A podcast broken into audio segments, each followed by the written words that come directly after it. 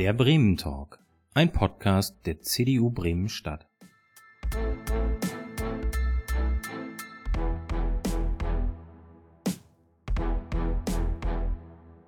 Einen wunderschönen guten Abend, äh, liebe Zuschauer da draußen hier in unserem Studio von Streamlabs in Hochding.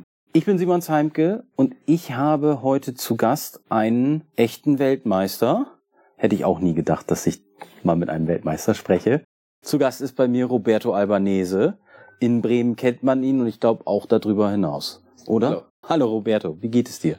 Ja, ich denke, so wie es im Moment äh, allen geht, es ist halt alles nicht leicht und trotzdem versucht man positiv zu bleiben und äh, irgendwo immer eine gewisse gute Energie senden zu können.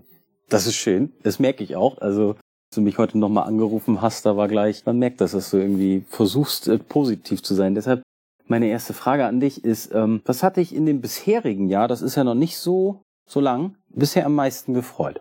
Naja, am meisten hat mich gefreut, dass wir A, mit der Formation ähm, eine Sondergenehmigung bekommen haben, dass wir die, die erste und zweite Mannschaft und jetzt zum Glück auch die dritte Mannschaft äh, aus der zweiten Liga, dass die ihren Betrieb wieder aufnehmen dürfen, beziehungsweise fortsetzen können.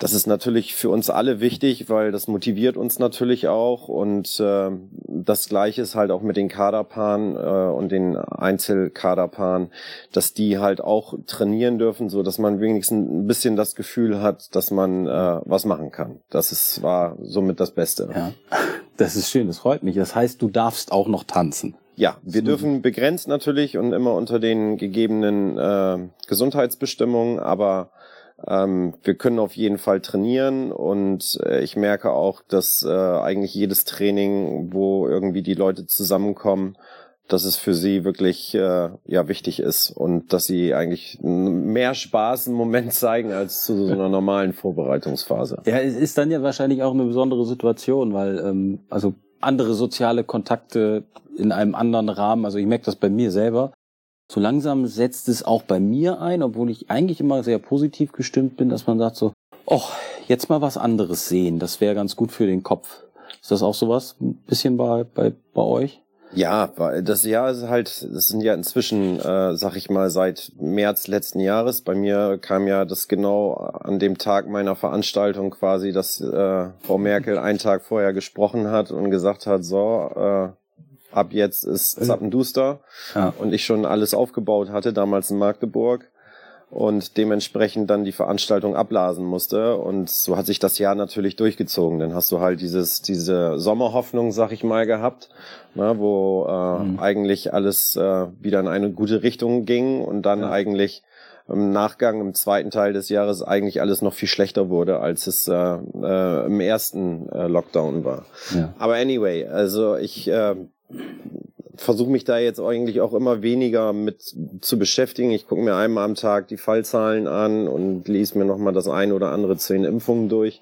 Mhm. Den Rest versuche ich jetzt einfach auch mal beiseite zu schieben, weil die Berichterstattung, die, die eigentlich überall durch alle Kanäle läuft, ist einfach viel zu deprimierend und negativ dargestellt. Also, dass ein das irgendwann, wenn man sich das nur bewusst macht, was dort immer erzählt wird, dass ein das eigentlich mehr runterzieht, als dass es einem hilft, äh, positiv weiterzudenken. Ja, das ist wahrscheinlich auch, äh, das ist die Gefahr, die dabei besteht, wenn man ja. dann in so eine so ein Strudel gerät, der einen dann runterzieht. Wir wollen aber noch so ein bisschen, bisschen beim Tanzsport bleiben und auch bei Corona. Es bleibt nicht aus, Ihr da draußen dürft uns natürlich Fragen stellen, hier im Studio, die wir dann nach und nach vielleicht auch abarbeiten können, wenn wir Zeit haben. Macht das einfach über die Chatfunktion auf YouTube oder in den Kommentaren auf Facebook.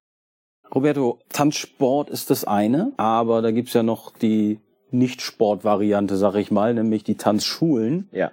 Wie geht's denen denn? Ja, gerade heute habe ich noch mit einem Kollegen aus äh, Schleswig-Holstein telefoniert und äh, es ist bei ganz, ganz vielen Kollegen inzwischen so, dass sie ähm, wirklich äh, Existenzprobleme haben und dass viele auch ähnlich wie bei Friseuren langsam keinen Ausweg mehr haben. Ne? Also mhm. das Problem ist natürlich, dass wenn du eine funktionierende Tanzschule hast, hast du ein bestehendes Klientel.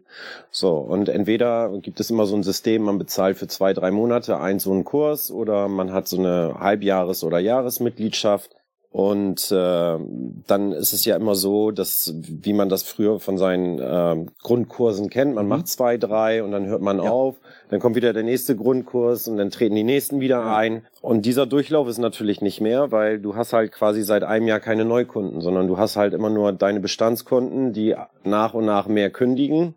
Du bist aber auf den gleichen Kosten und hast halt keine Chance momentan neue Mitglieder zu akquirieren weil eine Tanzschule natürlich immer ein geselliger Ort ist. Also mhm. man geht dorthin nicht, weil man unbedingt nur tanzen lernen will, sondern weil man mal was anderes machen will, weil man danach noch auf ein Bierchen zusammensitzt oder weil man neue Leute kennenlernen will. Das ist halt äh, ja nochmal ein ganz anderer, ein ganz anderes Spektrum als der Tanzsport an sich.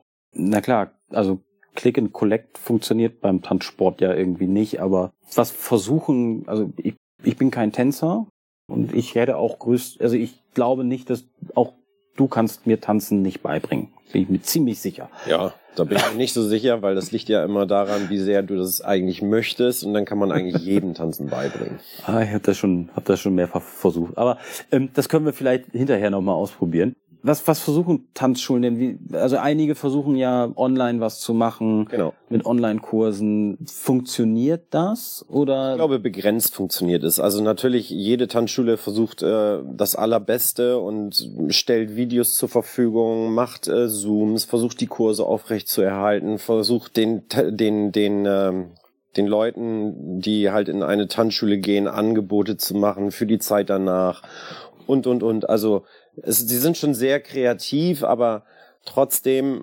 ist Tanzen halt wirklich etwas wie ein, ich sag mal, wie ein Restaurant oder wie ein Friseurbesuch. Du mhm. musst halt hingehen. So, und davon, davon lebt halt genauso eine Tanzschule wie ein Friseur oder ein Restaurant von den Kunden. Ja. Und äh, das ist halt, schwierig, nur über Zoom oder über Online-Unterricht das ja. zu machen. Es wird auf jeden Fall angenommen, aber das Problem, was ich halt schon im Vorfeld geschildert habe, also eigentlich alle Tanzschulen haben seit einem Jahr keine Kunden akquirieren können, mhm. sondern nur Austritte bei gleichbleibenden Kosten, wenn sie ihre ja. äh, Lehrer oder Angestellten halt nicht dementsprechend entlassen haben. Dazu, ich habe gerade mal nachgeschaut, haben wir auch die ersten Fragen. Ähm, und zwar einmal die Frage, wie denn der Tanzsportbegeisterte helfen kann. Gibt es irgendwas, was er tun kann, damit es den Tanzschulen besser geht und es sie auch noch nach Corona gibt? Ja, ich sag mal, das, was zum Beispiel den Tanzclubs jetzt, äh, der, ne, ein Tanzclub hat ja mit dem Tanzsport zu tun und eine Tanzschule hat mhm. ja mit dem Erlernen des Social Tanzens im Endeffekt zu tun.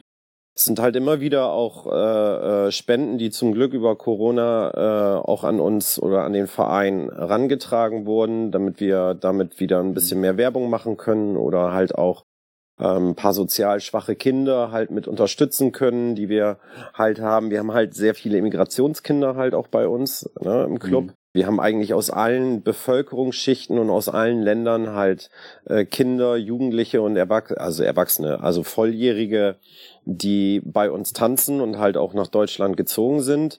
Und da haben wir natürlich auch teilweise, nur mal um ein kleines Beispiel zu nehmen, ich habe jetzt eine Schülerin, die äh, seit ein paar Jahren in Deutschland ist und aus der Mongolei kommt zum Beispiel, die einen Nebenjob immer noch hat, neben ihrem Studium, womit sie sich mhm. äh, quasi ihren Lebensunterhalt verdient. Was natürlich bei den Leuten auch alles wegfällt. Das sind natürlich alles Dinge. Äh, jemand, ja. der vorher in der Gastro ausgeholfen hat, um sich damit seine Miete zu bezahlen als Beispiel und sich damit noch den Sport leisten zu können, hat jetzt zum Beispiel kein Geld.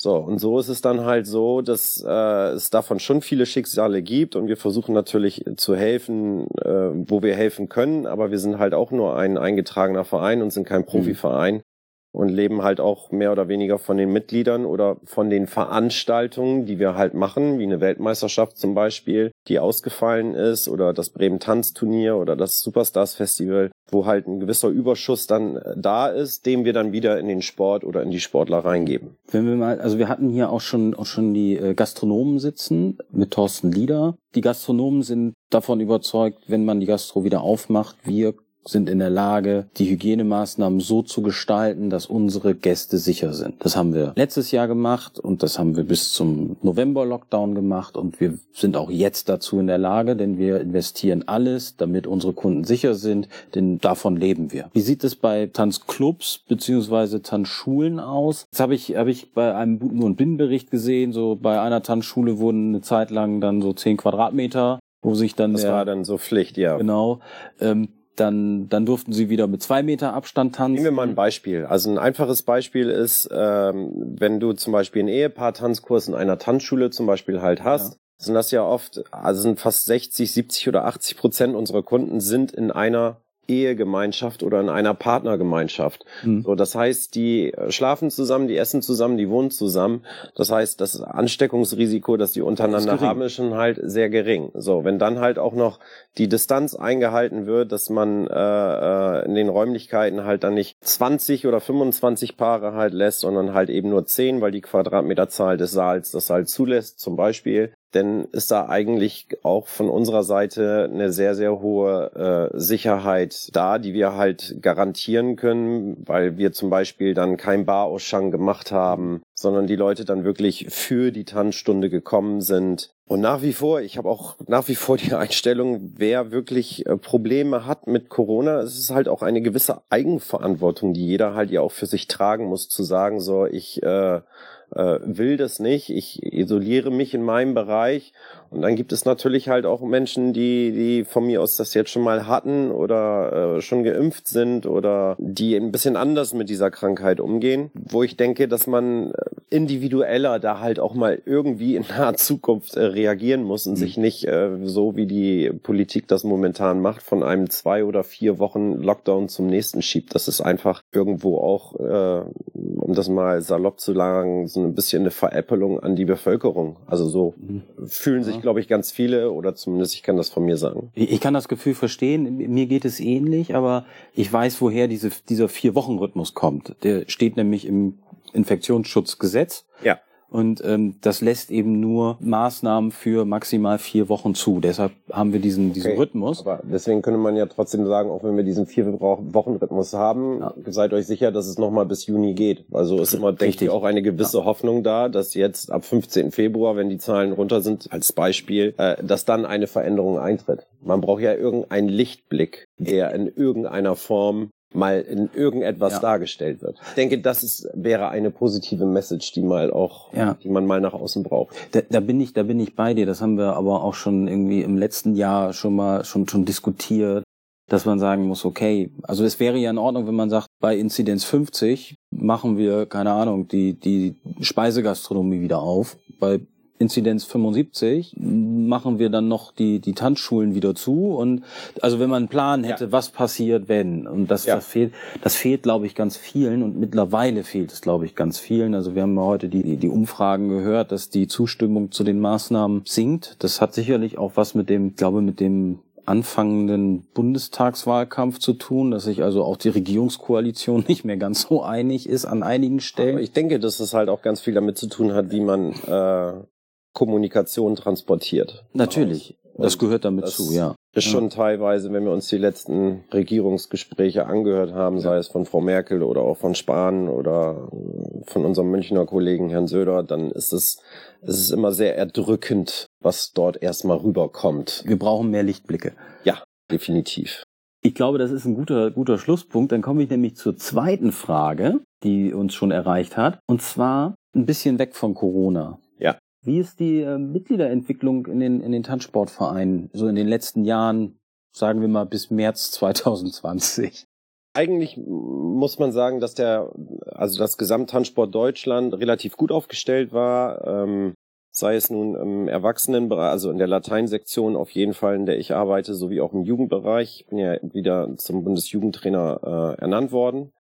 Und da sind insgesamt in Deutschland viele junge Trainer, die eine ganz tolle Arbeit machen und die halt auch äh, dafür sorgen, dass äh, ein toller Nachwuchs da ist, gerade auch in dem Kinderbereich und in dem Juniorenbereich, wo wir dann auch dementsprechend auf den Meisterschaften echt immer viele Paare hatten und auch tolle Leistungen da waren.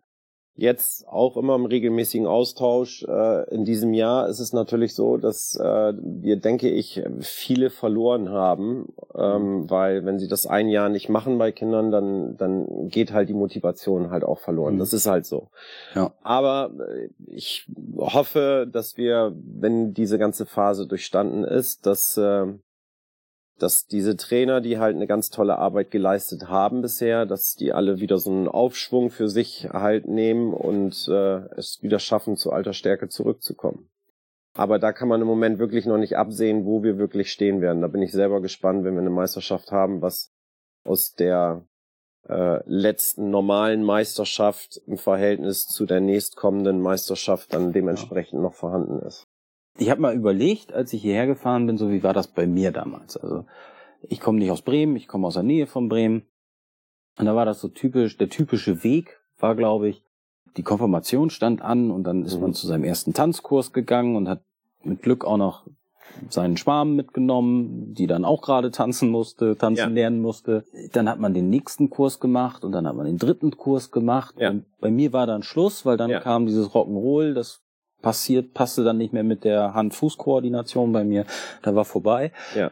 Ähm, aber viele sind dann darüber in den Tanzsport gekommen. Ist das heute noch so? Ja, also ich sag mal, wir haben ja zum Glück auch mit diesem äh, Let's Dance Format, äh, was es auf der einen Seite gibt, schon mal eine Präsenz, wo dem Zuschauer mal äh, über Millionen nahegebracht wird, was es heißt, ähm, erstmal tanzen äh, zu lernen oder dieses Leistungslevel zu bekommen. Dann hast du natürlich die Tanzschulen auf der einen Seite, die ähm, durch die vielen Kurse halt äh, Leute auf einmal ein Empfinden bekommen, da mehr für machen zu wollen. Und dann hast du natürlich die ganzen deutschen Tanzsportclubs, die in Tanzsport Deutschland vertreten sind, die ebenfalls äh, ein Angebot halt haben, wo man halt daran kommt. Das heißt, ich glaube, diese ganze Summe aus diesen äh, vielen äh, Institutionen, äh, sei es nun medial, über Fernsehen oder Social Media, so wie über die Tanzsportvereine und Tanzsportschulen, ähm, ist es schon so, dass äh, Tanzsport, denke ich, in einer gewissen Form gewachsen ist oder dass auf jeden Fall jeder mhm äh, heute, egal wie, schon mal sagt, ja, zu tanzen kriege ich inzwischen mehr Bezug. Sei es durch die Fernsehsendung, sei es von mir aus in Bremen, durch die Weltmeisterschaften, die wir austragen oder durch den Erfolg der Lateinformation. Ähm, und dadurch ist die Aufmerksamkeit in meinem Empfinden auf jeden Fall ähm, stärker vorhanden, als sie vielleicht mal so vor acht, zehn Jahren halt hatte. Und das ist schön und das ist natürlich auch wichtig. Jetzt wird es ein neues Format geben mit Let's Dance Kids. Also das heißt, das gleiche Format, was es mhm. für Erwachsene gibt, wird es auch für Kinder geben. Das heißt, auch da ist wieder weiter was am Anrollen und ich glaube, dass das Step by Step, wenn man das richtig gut nutzt, äh, dass es äh, vielen Leuten und vielen Tanzschulen und vielen Tanzsportclubs und vielen Trainern halt wirklich helfen kann, ähm, so diesen Schwung mit aufzunehmen und für sich was äh, äh, daraus zu kreieren. Hm, hilft es auch so beim Standard Latein-Tanz oder gibt's da Konkurrenz, dass die, naja, die Jüngeren heute nur noch, keine Ahnung, Hip-Hop tanzen wollen oder Dubstep oder was, was es da alles so gibt? Ähm, habt ihr in der speziellen, also speziell Standard Latein Nachwuchsprobleme oder ist es da ja, wir sind natürlich so keine, also in allererster Linie sind wir natürlich keine massenkompatible Sportart jetzt wie mhm. äh, Fußball oder von mir aus Basketball. Aber Tanzen hat ja, oder der Deutsche Tanzsportverband hat ja viele verschiedene Sparten. Mhm. Ja, nehmen wir jetzt zum Beispiel mal, weil du gerade Hip-Hop sagtest, ähm, Breaking. Breaking ist ab 2024 olympisch und äh, unterliegt dem Deutschen Tanzsportverband, also dem Dachverband, dem wir in unseren Disziplinen halt auch angehören. Und das ist schon der, der erste Einstieg, dass Tanzen jetzt olympisch ist. Das heißt, das erste Mal wird man Tanzen mhm. als Olympiasportart äh, wiedersehen. Und auch das kann einer Abteilung wie Latein Standard oder Lateintanzen helfen, weil wir ja alle aus dieser Szene halt kommen. Und äh, dementsprechend äh, glaube ich halt, dass diese ganze mediale Vielfalt, die wir jetzt vielleicht mehr bekommen, sei es durch Breaking oder sei es durch Fernsehsendungen oder sei es durch Übertragung von Formationsweltmeisterschaften oder ähnlichem, ähm, dass das so hilft, diesen Aufschwung äh, äh, zu benutzen und für sich da was von zu kreieren. Mhm. Aber es ist definitiv so beim Tanzen, dass die Leute nicht in Strömen von alleine kommen ja. im Leistungssportbereich. Also da liegt es, obliegt es vielen Trainern, ähm, gute Arbeit zu tun. Ja. Ja, es ist, glaube ich, bei jedem Verein ist es wichtig, ja, diese, diese Nachwuchsarbeit, ne? Also ja. selbst, selbst ja bei Fußballvereinen, also wenn es jetzt nicht gerade der SV Werder Bremen ist, aber da gibt's ja auch noch ein paar andere, ja. die müssen ja auch heutzutage, das ist das Angebot so groß, die müssen ja kämpfen um jede, jedes Neumitglied, um, um jeden Jugendlichen, ja. um ihn zu begeistern und, und auch bei der Stange zu halten. Ja. Das, ähm, ich habe noch eine Frage, und die lese ich vor, weil ich die, also ich könnte das anders, ich könnte das gar nicht so formulieren. Ähm, die Lobby des professionellen Tanzsports in der Bremer Politik ist bekanntlich ausbaufähig. Gibt es in der schwierigen Covid-Zeit überhaupt Interesse der Politik, sich die Sorgen anzuhören? Wir sind hier ja auch ein politisches Format, und ähm, wir hören uns ja gerade Roberto an und wollen ja genau deshalb mit ihm sprechen. Aber das darf auch Roberto nochmal sagen. Wie fühlt sich der professionelle Tanzsport äh, aufgehoben gerade? Also ich sag mal, es ist, es ist schon so, dass wir in den letzten Jahren, und das muss ich fairerweise sagen, eine, eine äh, bessere Kommunikation mit der Politik bekommen haben. Natürlich fühlen wir uns ähm, nicht in der Aufmerksamkeit wie jetzt von mir aus der große Fußballverein Werder Bremen, was denke ich auch normal ist, ne? Aber ähm, es ist schon so, dass uns ein bisschen mehr geholfen wird und dass man uns auch mehr anhört. Aber ähm, ich bin kein Funktionär, ich bin Trainer. Ähm, ein Funktionär würde jetzt wahrscheinlich, wie mein unser Präsident Herr Steinmann, ein bisschen was anderes sagen. Ich würde mir natürlich schon ein paar Veränderungen wünschen und äh, auch noch ein bisschen mehr Aufmerksamkeit ähm, und auch mal ein Gehör oder dass mal die Leute wirklich gucken, was wir da teilweise mit äh, ganz tollen ähm, ausländischen Kindern innerhalb kürzester Zeit national auf die Beine stellen und wie viele Titel wir in den verschiedensten äh, Einzelklassen wir ähm, ja hinbekommen haben, so dass wenn es da eine höhere Aufmerksamkeit noch geben würde, würde das wieder gleich bedeuten, wir kriegen medial mehr Aufmerksamkeit und diese ganze Summe bringt mhm. uns dann natürlich auch immer wieder viel mehr Mitglieder ja. und äh, wir haben einen extrem hohen Mitgliederschwund jetzt gehabt über Corona. Der Verein hat, glaube ich, über 120 Mitglieder verloren. Und das ist nicht wenig für einen nee. Club, der jetzt nur in einer Sparte halt äh, Mitglieder sammelt. Ja. Und ja, dementsprechend äh, hoffen wir natürlich, dass äh, wir irgendwann demnächst relativ schnell wieder dahin kommen, dass wir Leute begeistern können, in unseren Club einzutreten. Ja, ich, ich äh, drück auf jeden Fall die Daumen. Wir sind gleich auch bei unserem Zeitlimit, was wir uns hier eigentlich immer setzen. Ich habe noch eine, eine Frage. Wie war es bei Let's Dance? Wie haben sich die Promis angestellt? Besser oder schlechter als äh, der Durchschnittstanzschüler? ja, also erstmal, Let's Dance ist ein Showformat, ja. ja. Auf einer Seite transportiert er zwar, guck mal, das ist äh, Turniertanzen, was ich grundsätzlich ja eigentlich auch ganz gut finde. Ähm, aber das ist immer von Prominenten zu Prominenten wirklich komplett unterschiedlich. Ne? Du kannst natürlich den Prominenten an der Hand haben, der das eigentlich nur macht, weil er mehr Fernsehpräsenz hat haben möchte und äh, eigentlich gar keinen Bock auf die Nummer hat, aber das Geld nochmal gerne mitnimmt. Und dann hast du vielleicht auch den Prominenten, der das Geld gerne mitnimmt, aber auch gleichzeitig Bock hat, sich über diese zehn, zwölf ja. Wochen äh, richtig gut weiterzuentwickeln und äh, ein tolles Produkt jedes Wochenende äh, halt äh, auf die Fläche zu bringen. Mhm. Ja, und jetzt gibt's ja diese Let's Dance Kids und da, Bist du da auch äh, involviert? Da bin ich mit involviert Ach, und es sind auch Bremer Kinder mit involviert, die dran teilnehmen werden, genauso cool. wie bei dem Let's Dance Format auch zwei Bremer Spitzentänzer in dieser Staffel, in der nächsten Staffel mit dabei sein werden. So haben wir, äh, denke ich, ein gutes äh, visuelles Bild, was die Bremer Tänzer auf RTL in den nächsten Monaten angeht. Das hilft äh, sicherlich äh, dem Tanzsport in Bremen. Was hast du sonst noch für dieses Jahr dir vorgenommen? Welche Pläne hast du? Das also ich hatte eigentlich sehr viele Pläne, nur welche ich davon umsetzen kann. Äh, das steht auf einem anderen Blatt Papier. Also ich bin jetzt inzwischen so eingestellt, ich lasse mich einfach überraschen. Also wir, wir, ich plane einfach das weiter, was ich hätte gerne machen wollen.